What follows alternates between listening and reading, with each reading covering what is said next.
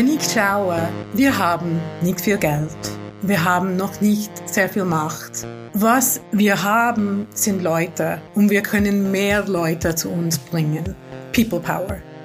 Leute aus der Mitte der Gesellschaft können viel besser unsere Feinde beeinflussen, direkt als wir. Sie können sozusagen uns helfen, die Machtverhältnisse zu kippen. Ja, und damit hallo und herzlich willkommen zu eurem Dissens-Podcast. Schön, dass ihr dabei seid. Diese Woche habe ich die Klimawissenschaftlerin und Aktivistin Payal Parek zu Gast in der Show. Wir sprechen darüber, wie sich die Klimabewegung angesichts mäßiger Erfolge neu ausrichten könnte. Wie lassen sich noch mehr Menschen für Klimagerechtigkeit gewinnen? Ist Sachbeschädigung eine sinnvolle Aktionsform? Und was sind die Grenzen demokratischen Protests? Das sind ein paar der Fragen, die ich mit Payal Parek diskutiere. Mein Name ist Lukas Andreka, ich wünsche euch viel Spaß mit Dissens.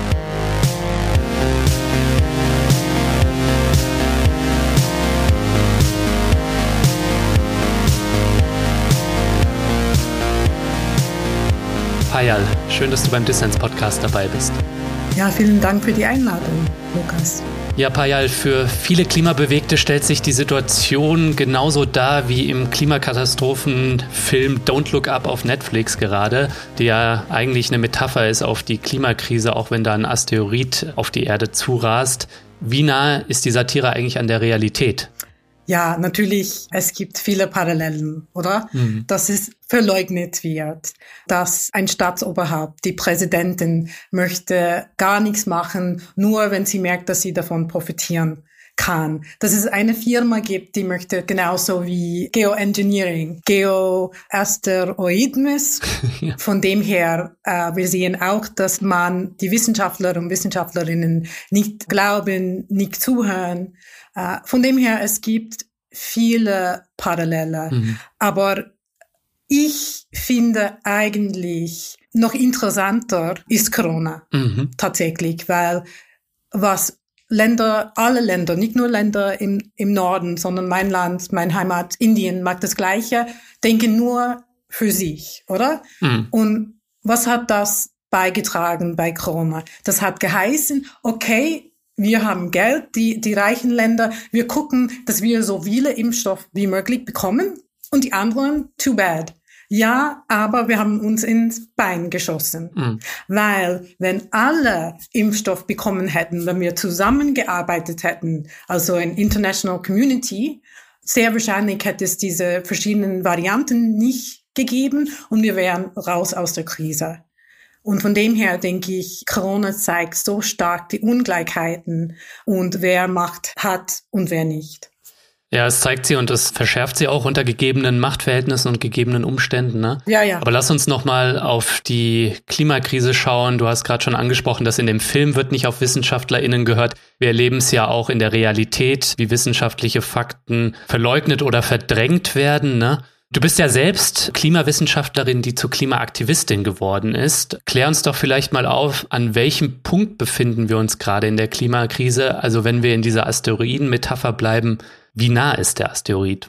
Er ist extrem nah, oder? Was wir können sagen, ist, wir wissen, dass seit 26 Jahren die Länder treffen sich bei den Conference of Parties, UNO, ähm, Weltklimaverhandlungen und trotzdem CO2 und Temperatur der Erde steigen weiterhin an. Mhm. Wir wissen auch, dass die letzten sieben Jahre waren die sieben wärmsten Jahre in der modernen Zeit.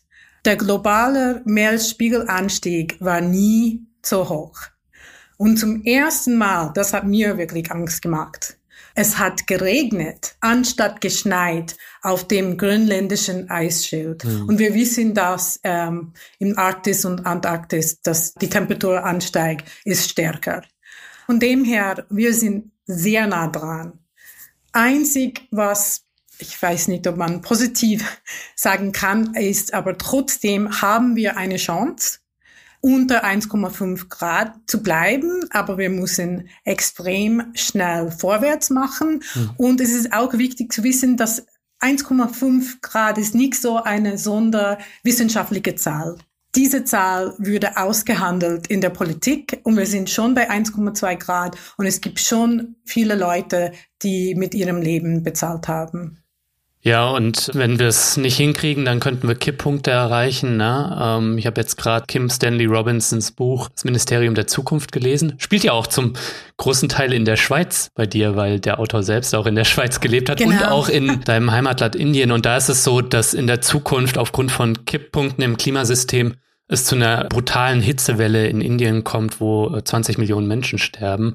Aber zurück mal auf die aktuelle Situation, weil dass wir 1,5 Grad halten, sage ich mal, ist ja recht unwahrscheinlich angesichts dessen, wie sich die Regierungen auf nationaler und internationaler Ebene verhalten. Was sind denn aus deiner Sicht die Mechanismen, die erklären, warum in den reichen Ländern der Welt, die ja maßgeblich verantwortlich sind für die Klimakrise, individuell wie kollektiv in Sachen gerechter Klimaschutz zu wenig getan wird? Wir haben ein System, ein wirtschaftliches System, Kapitalismus. Die Idee davon ist, dass es so sehr viel für weniger geben.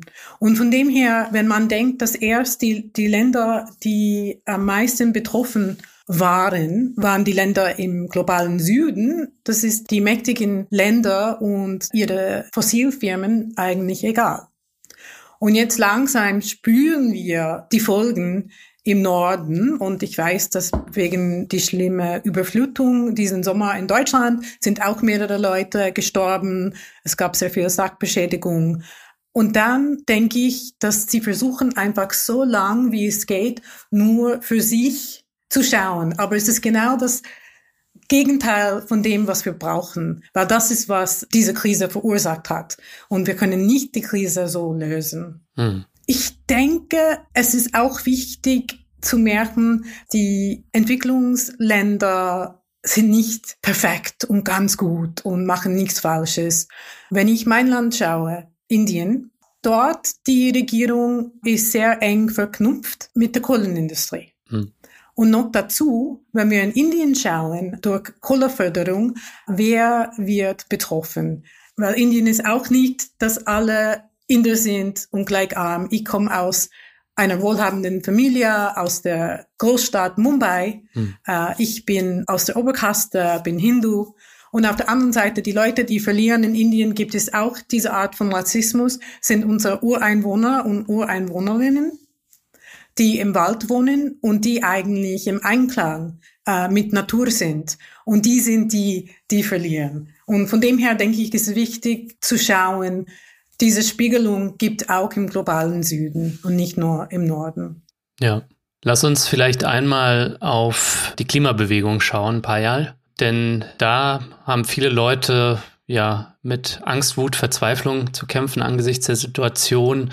Die Emissionen steigen weiter, Arten sterben weiter aus und ähm, die Politik handelt nicht genug und sie handelt vor allem nicht schnell genug.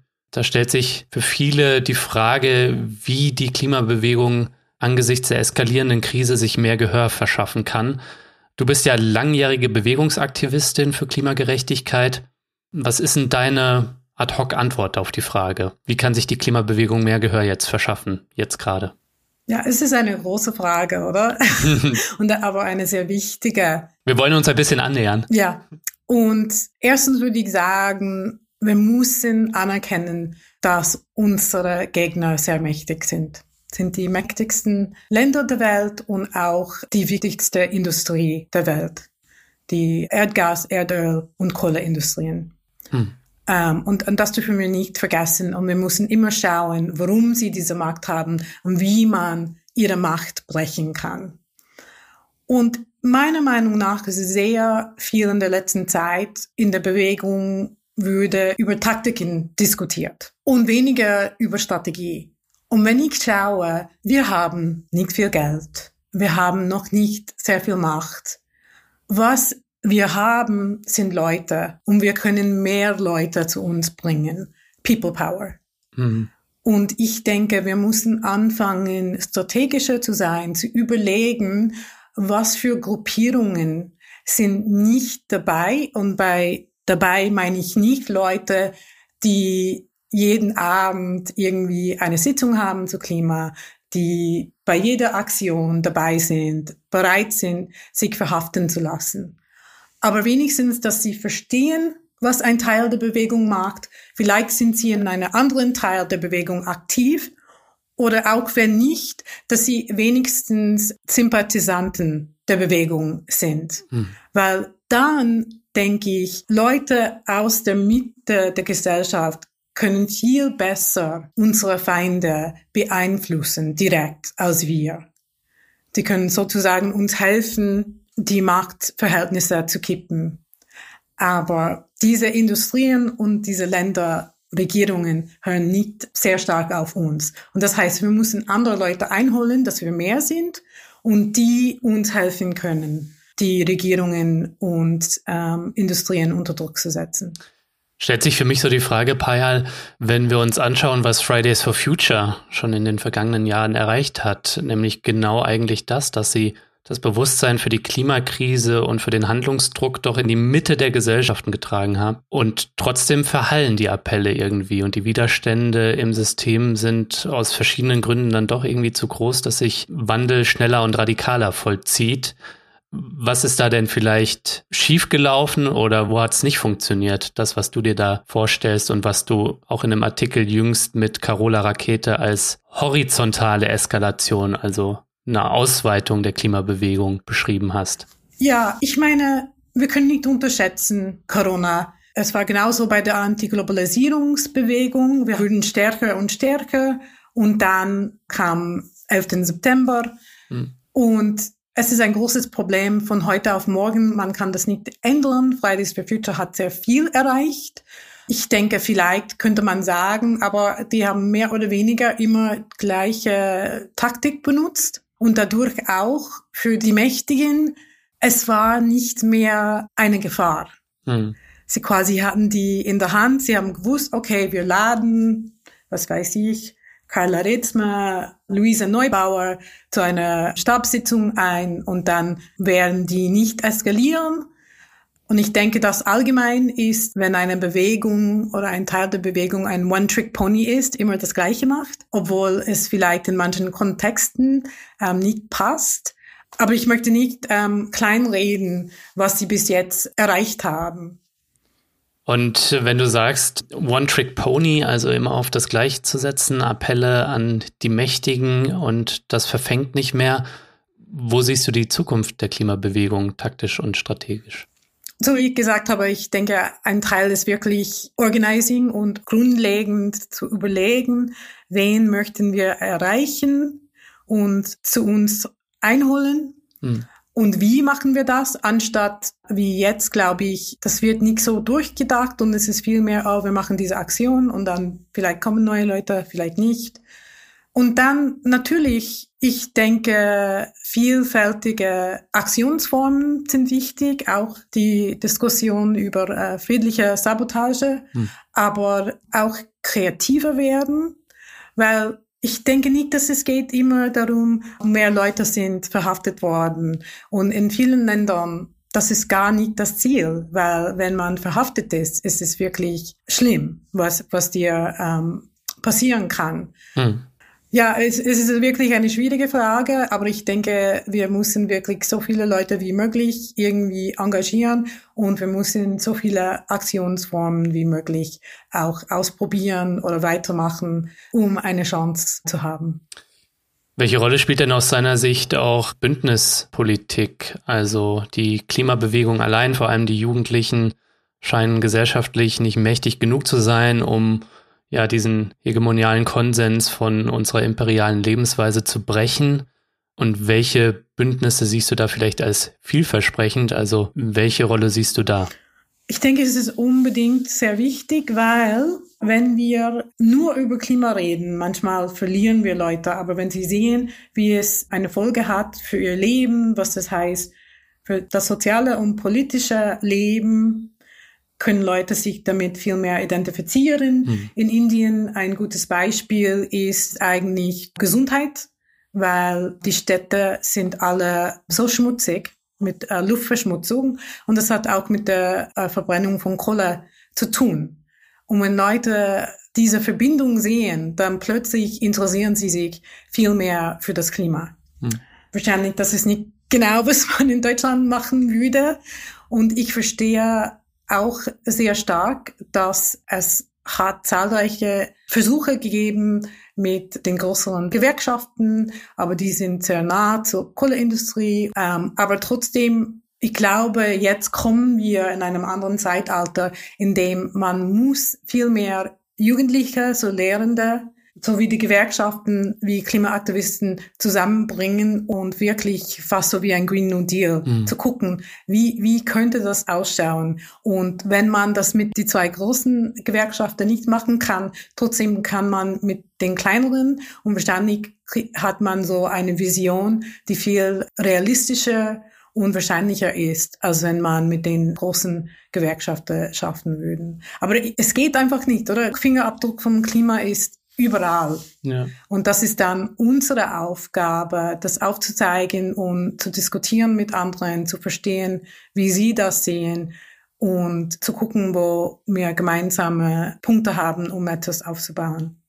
Ja, aber es muss definitiv, weil, und ich merke es gerade hier, ich wohne ja in einer recht ländlichen Gegend in Konstanz, gar nicht weit weg von der Schweiz, ne? Genau. Da spielen halt Themen wie Gesundheit im ländlichen Raum, Mobilität im ländlichen Raum, ne? Wie komme ich von A nach B? Und wie geht das zukünftig vielleicht auch besser ohne Auto? Das sind super wichtige Themen. Und ähm, da finde ich, schafft es die Klimabewegung noch nicht, zumindest noch nicht in der Breite, diese Menschen auch zu gewinnen. Also da gibt es irgendwie so ein, auch so ein Disconnect ne, zwischen zum Beispiel Menschen in der Stadt und Menschen auf dem Land. Mir scheint, da muss irgendwie viel mehr noch investiert werden, Zeit und Arbeit und Organizing. Ja, in der Schweiz ist der Land-Stadt-Graben sehr stark. Und sogar, wir hatten eben diese Abstimmung zu CO2-Gesetz ähm, letztes Jahr und es war tatsächlich, dass Leute auf dem Land haben gegen das Gesetz abgestimmt mhm. und in der Stadt waren sie dafür. Und muss ich aber auch sagen, dass unsere Seite, die für das äh, Gesetz war, obwohl zu schwach war, die Parteien und zivile Gesellschaft, ist nicht auf das Land gegangen. Und wenn du mit den Leuten nicht redest, dann ist kein Wunder, dass sie sich ihre Meinung nicht ändern. Und wir wissen in der Schweiz, die Bauer gehören zur rechten Partei, mehrheitlich die Schweizer Volkspartei, SVP. Und diese Partei ist die stärkste Partei im Land. Und auf der anderen Seite ist sehr schwach zu Klima. Und die Bauern haben wirklich erlebt, was das heißt mit dem Klimawandel. Und sie verleugnen den Klimawandel nicht. Und das, das, wär, das ist eine Chance, mhm. die vielleicht ähm, weg von dieser Partei zu bringen und dass sie mehr Klimaschutz unterstützen.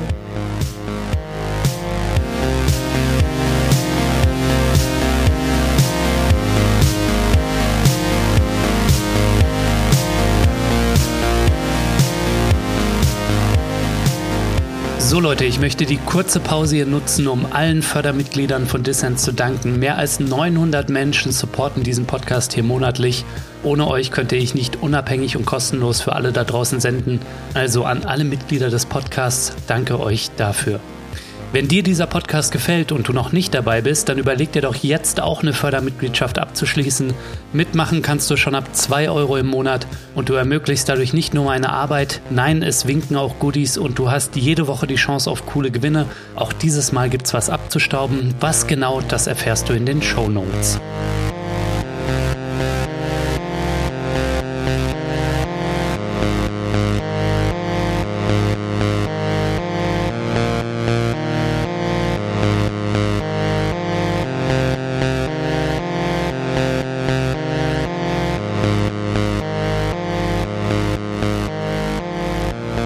Hörst den Dissens-Podcast. Mein Gast ist Payal Parek. Die Klimawissenschaftlerin und Aktivistin lebt und arbeitet in Bern in der Schweiz. Wenn wir auf die öffentlichen Debatten zum Thema schauen, zum Thema Klimakrise und Klimabewegung, da scheint jetzt gerade eher die Frage nicht der horizontalen Eskalation, wie du es genannt hast in deinem Artikel, also der Verbreiterung der Klimabewegung, sondern eher der vertikalen Eskalation eine Rolle zu spielen. Da geht es jetzt gerade viel um den Begriff friedliche Sabotage, den Taccio Müller in die Debatte eingebracht hat. Also um die Frage, ist Sachbeschädigung angesichts der eskalierenden Klimakrise legitim und auch ein ja, effektives Protestmittel? Und da schlagen die Wogen natürlich hoch. Ähm, du hast in deinem Artikel mit Carola Rakete ähm, das Ganze auch friedliche Sabotage, Demontage mit Würde genannt. Ähm, was ist denn für dich friedliche Sabotage und warum ist sie aus deiner Sicht legitim? Ja, schade, dass der Montage mit Wuda ist nicht aufgenommen worden, äh, sondern friedliche Sabotage. ähm, Meinst denn dasselbe? Ich denke schon. Also für mich ist es wirklich, geht hauptsächlich um Sachbeschädigung. Und meiner Meinung nach, Sachen, Gegenstände sind kein Lebewesen. Es ist nicht gewalttätig, meiner Meinung nach.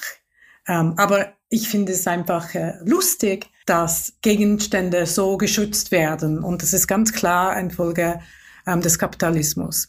Mhm. Aber für mich denke ich, es soll ein Werkzeug sein in unserer Werkzeugkiste.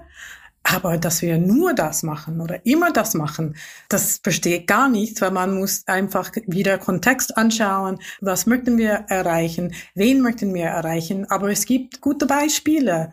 Ähm, in Indien war ich ein Teil der Anti-Staudamm-Bewegung. Wir haben Staudamm-Standort besetzt. Und natürlich, es gab Material dort, es gab auch Geräte dort und haben die betroffenen Bauer und Ureinwohner und Ureinwohnerinnen Sachen kaputt gemacht. Und das finde ich, das war höchst effektiv, weil 400.000 Leute am Schluss haben ihr Leben, ihre Häuser, ihr Lebensunterhalt verloren wegen einem Staudamm. Mhm. Und die einzige Gewalt kam von der Firma und von der Polizei, die die Betroffenen verprügelt haben. Oder als ich Doktoranden in den USA in Boston war, ähm, die Democratic National Convention hat ihr Treffen da und rund um Kongresssaal gab es einen Zaun. Das ist einfach absurd. Wir reden von Demokratie und die möchten, dass manche Leute nicht rein können. Und ganz klar, sie, sie bauen so einfach einen Zaun auf. Und ich und etwa 20 andere, wir sind mit großen Scheren gekommen und wir haben den Zaun kaputt gemacht. Mhm. Polizei ist gekommen, Schere haben sie weggenommen. Die haben uns sogar nicht verhaftet, weil die selber gefunden haben. Das ist einfach eine Schande. So geht's nicht. Und war auch in den Nachrichten eher positiv betrachtet äh, von der Bevölkerung.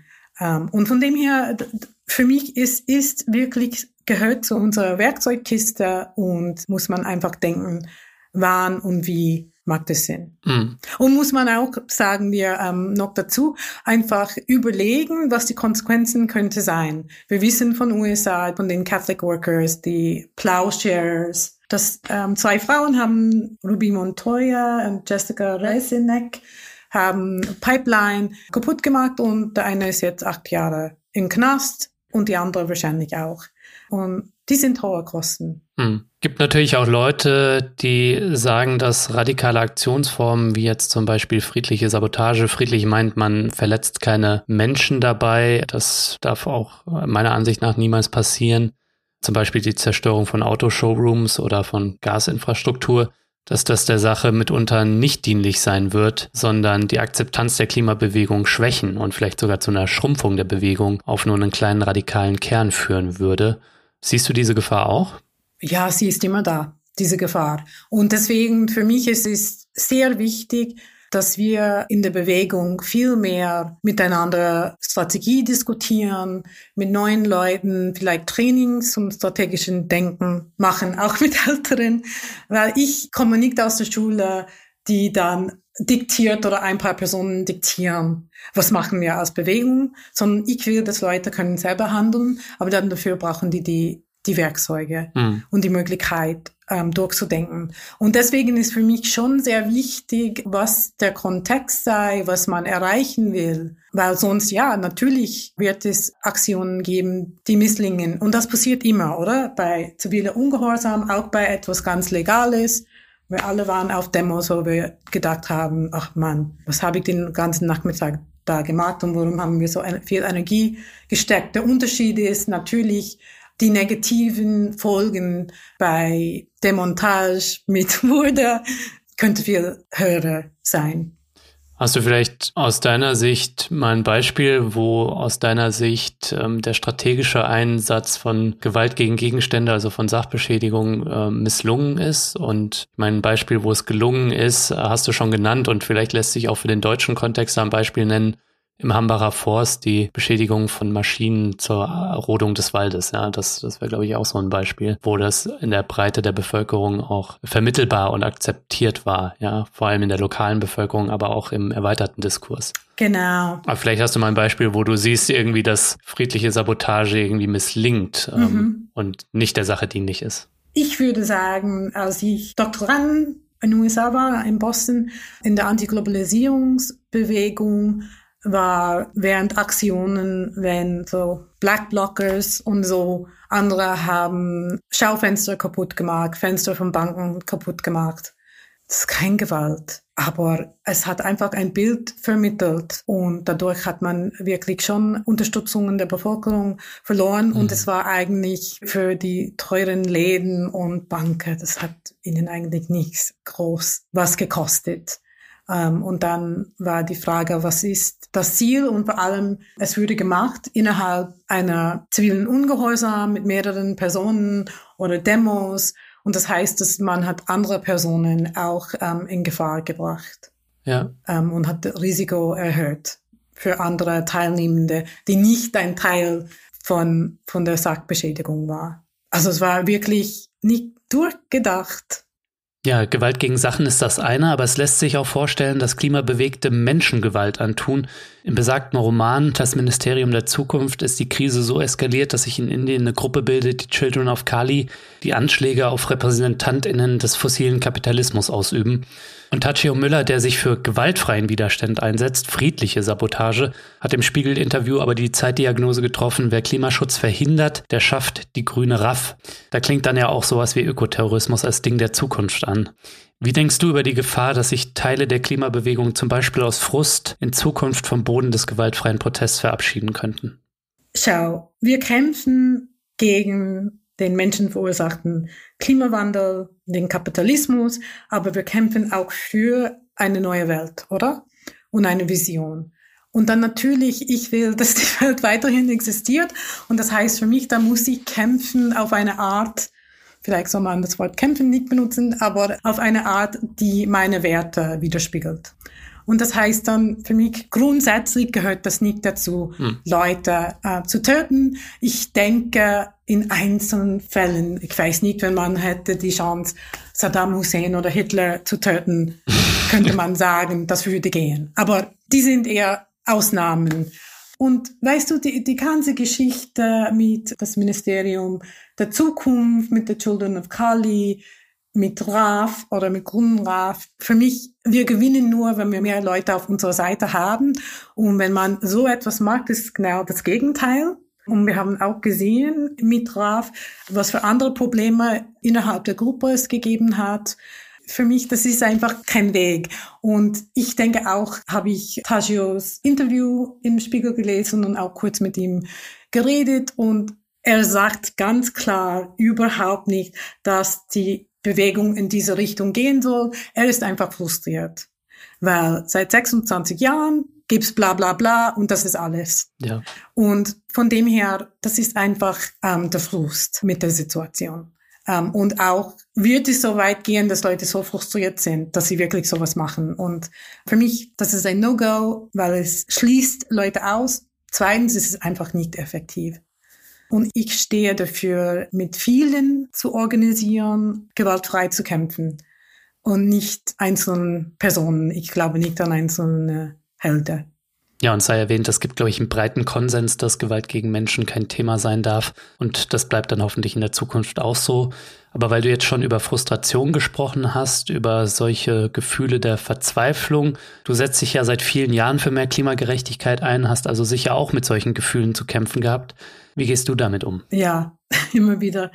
Erstens, ich würde sagen, wie ich vorher erwähnt habe, ich glaube nicht an Helden. Es ist kein Einzelperson die uns retten kann. Wir müssen zusammenarbeiten. Mhm. Und das heißt für mich, okay, wenn ich manchmal verzweifelt bin oder ich brauche eine Pause, dann soll ich die Pause machen, weil es andere auch gibt, die aktiv sind. Und das ist gut so. Und deswegen ist es auch wichtig, die Bewegung breiter zu machen. Zweitens, ich bin einfach bockig. ich gebe nicht so leicht auf. Drittens, weil jeder Zehntel Grad zählt. Auch wenn wir 1,5 überstreiten, wir können trotzdem Leute retten, indem das es nicht 1,6 oder 1,7 wird. Hm. Und letztens möchte ich eine Geschichte teilen, weil ich Deutsch nicht in der Schweiz gelernt habe, aber man würde denken, ich habe es in Deutschland, in Passau gelernt, 1990. Ach echt? Ja, ich war Austauschschülerin. Das wusste ich nicht. Und sogar habe ich von meiner Gastmutter heute ähm, eine Postkarte bekommen. und das war eine spannende Zeit in Deutschland. Das war kurz nach der Wende und vor der Wiedervereinigung. Und ich hatte einen super Deutsch- und Geschichte-Lehrer, der Herr Feuerer. Und mit ihm waren wir im Ostdeutschland mhm. und wir haben Aktivisten ähm, getroffen. Und ein Aktivist hat gesagt, wenn jemand mir vor sechs Monaten gesagt hätte, die Wende kommt, ich hätte gedacht, die Person spinnt. Und das hat mich so stark geprägt, ähm, und ich war damals 17, dass ich habe bemerkt, okay, es lohnt sich immer zu kämpfen, weil man nie weiß, wann es kippen kann, auch wenn es aussichtslos ähm, sieht. Payal, ich würde gerne noch mal mit dir auf den Zusammenhang, du hast eingangs schon drüber gesprochen, von ähm, unserer kapitalistischen Produktionsweise und der Klimakrise zu sprechen kommen. Denn jetzt auch gerade, wenn es darum geht, wie wir aus der Klimakrise rauskommen, da scheint es irgendwie immer noch einen großen Konsens zu geben, dass die Menschen ihre Hoffnung in grünes Wachstum und neue Technologien setzen. Gehen Kapitalismus und Klima aus deiner Sicht zusammen? Wenn du von Klima redest. Und Kapitalismus durchaus, weil dann es ist eine technokratische Frage, wie kann man CO2 reduzieren und man muss nicht die soziale und politische Aspekt äh, berücksichtigen. Hm. Dann denke ich, ja, vielleicht, aber was wir wollen ist Klimagerechtigkeit, oder? Dass es nicht nur geht, um CO2 zu reduzieren auf Null, aber es geht auch darum, dass wir eine Wirtschaft haben, die im Einklang mit Natur ist, die gleichberechtigt ist und die schaut, dass es gibt genug für alle. Und dann natürlich sowas und Kapitalismus passen nicht zusammen. Hm. Ich finde es sehr interessant, ganze Forschung zu die Growth und Living Well. Wie können wir gut leben? Hm. Und es gibt verschiedene Forscher und Forscherinnen, äh, Matthias Schmelzer in Deutschland, äh, Felix Kreuzig, Julius Steinberger und noch mehrere Personen, die wirklich durch ihre Forschung zeigen, dass wir glücklicher sind, wenn wir weniger haben hm. und dass man kann ohne CO2 leben und man kann das gerecht verteilen. Und ich denke, die Ideen sind da, der Wille ist noch nicht da. Hm. Um, ähm, und das gibt mir Hoffnung. Das ist ähm, wirklich so kluge Köpfe, die das ausgedacht haben, wie das könnte funktionieren. Und dass es immer wieder kleine Experimente gibt, in denen Leute versuchen, anders zu leben. Ähm, und davon können wir alle profitieren und davon lernen. Ja, jetzt müssen wir die Experimente nur verbreitern und dann auch irgendwie in den Köpfen der Menschen verankern. So, also um die Mehrheit der Menschen zu gewinnen für so eine neue Lebensweise. Ja. Aber das bringt uns zurück zur Frage, der wie die Klimabewegung äh, sich strategisch äh, aufstellen muss. Ne? Ja, deswegen haben Carola und ich geschrieben über die Wichtigkeit der Verbreitung und Vergrößerung und wenn wir solche Ideen, so Ökonomien wie Degrowth und so verbreiten möchten und aufskalieren möchten, dann es muss auf ähm, national oder regionalen Ebene passieren. Es kann nicht nur so bei Demonstrationsprojekten bleiben. Gib uns zum Ausblick vielleicht, wir biegen auf die Zielgerade, nur noch einmal deine Sicht auf den Weg, den die Klimabewegung einschlagen muss aus deiner Sicht. Also wie kann die Bewegung erfolgreich sein? Ja, ich denke, organizing, organizing, organizing muss, muss breiter werden, äh, muss auch Leute trainieren, dass die immer mehr für die Bewegung machen möchten. Ich denke, dass Vielfalt ist angesagt also Vielfalt von Aktionen und zu verstehen, dass unsere Bewegung ist eigentlich wie ein Ökosystem. Mhm. Jeder hat seine Rolle und wir brauchen die alle und auch für uns, die vielleicht eher so auf die Straße gehen, dass wir so nicht vergessen, dass die NGOs, die äh, Lobbyarbeit machen, sind auch wichtig, ähm, auch wenn wir selber das nicht machen möchten. Und viele von denen verstehen immer mehr, wie wichtig wir sind. Und ich denke wirklich, dass wir eine Werkzeugkiste haben mit verschiedenen Taktiken, die wir ansetzen, wenn es Sinn macht. Payal, danke, dass du dir die Zeit genommen hast ähm, und mich hier besucht hast. Vielen Dank. Ja, Lukas, vielen, vielen Dank für die Einladung und das spannende Gespräch.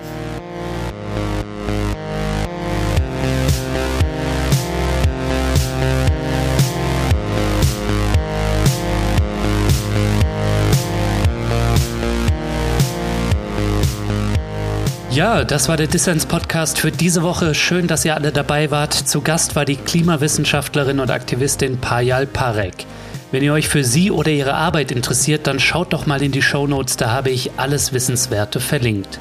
Und vergesst nicht, Dissens braucht euren Support. Abonniert diesen Podcast, erzählt euren Freundinnen von diesem Podcast und wenn es möglich ist, dann werdet jetzt Fördermitglied, denn nur so kann ich kostenlos und unabhängig für alle da draußen senden.